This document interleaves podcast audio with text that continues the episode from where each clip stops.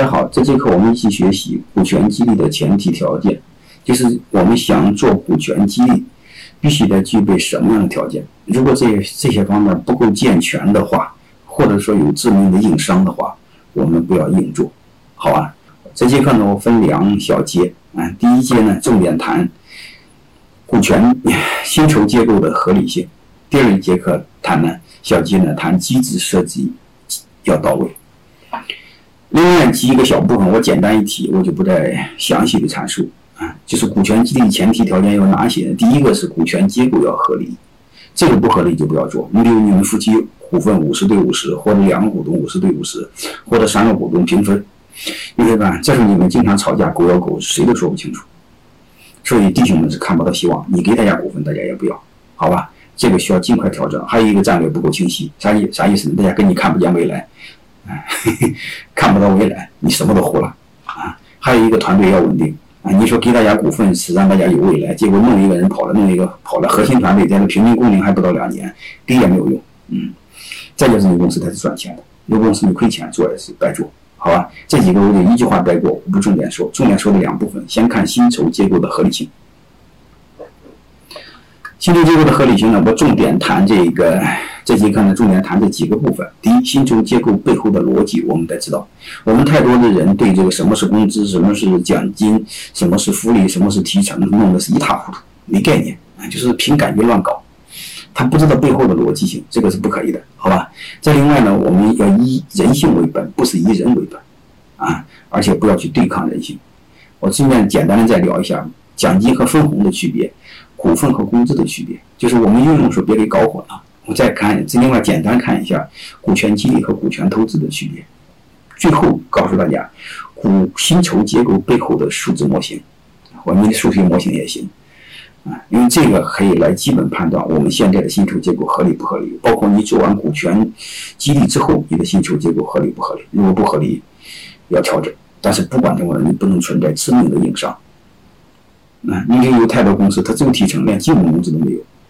那这样的话，你会发现这家公司的忠诚度是极低的，啊，或者说你在这家公司工资特高啊，奖金嗯奖金那提成加在一起占的总收入不到百分之十，嗯，甚至加上分红不到百分之十，你会发现当工资太高，其他都太低的时候，这家公司的稳定性很高，但是积极性极差，好吧，这就是它背后的数学模型不够合理，就是结构不合，结构背后的数字模型不合理，好吧，我们一点点来，我们通过一个故事。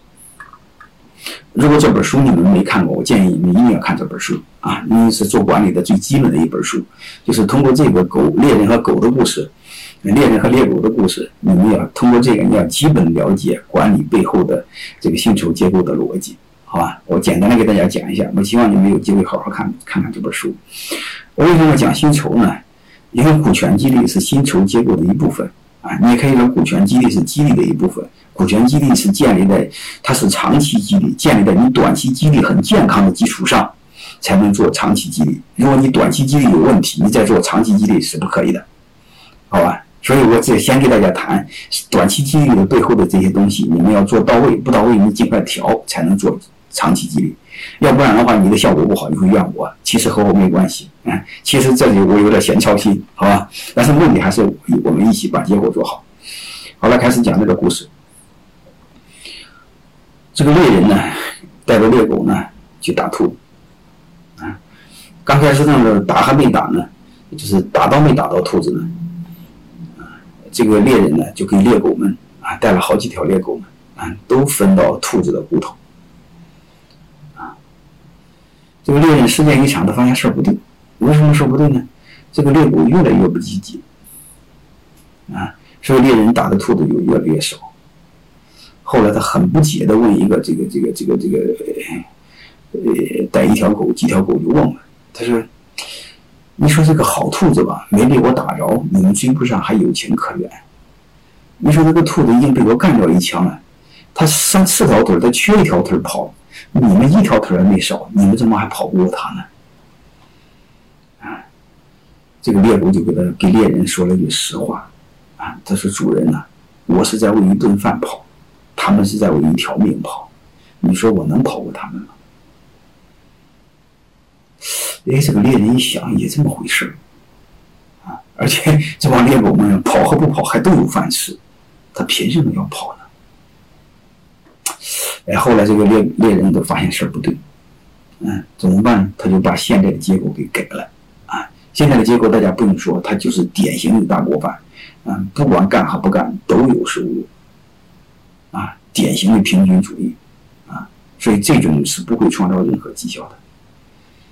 啊，就是典型的，你们去去事业单位办事的话，政府机关办事，你就知道他们爱答不理，办事不活，你就知道什么原因了，没有任何积极性，他就一个基本工资，啊，他进去和他到死，基本上你能判断出来，没有太大的差别。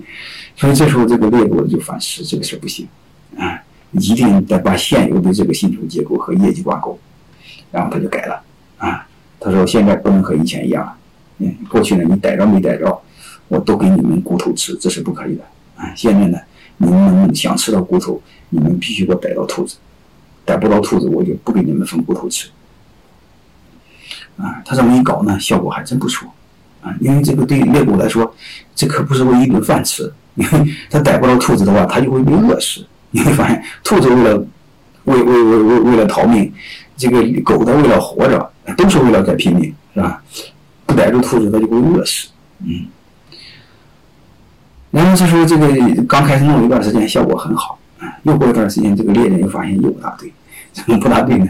这帮猎狗光逮着小兔子，大兔子老大兔子有肉多的兔子它不逮，嗯，因为对猎狗来说，这个小兔子好逮，嗯，因为这个对猎狗来说，反正一块兔一一一个这个兔子跟一块骨头，这猎人没说大小，所以对他来说，投产比最好的情况下是得逮小兔子。得同样的东西的话，逮小兔子好逮嘛，对吧？反正都都是给一块骨头。然后这个猎人就感觉这个这个事儿也不大对，嗯，啥不大对呢？就是他做的薪酬结构不够合理，就是他绩效考核不合理，你就可以这么理解。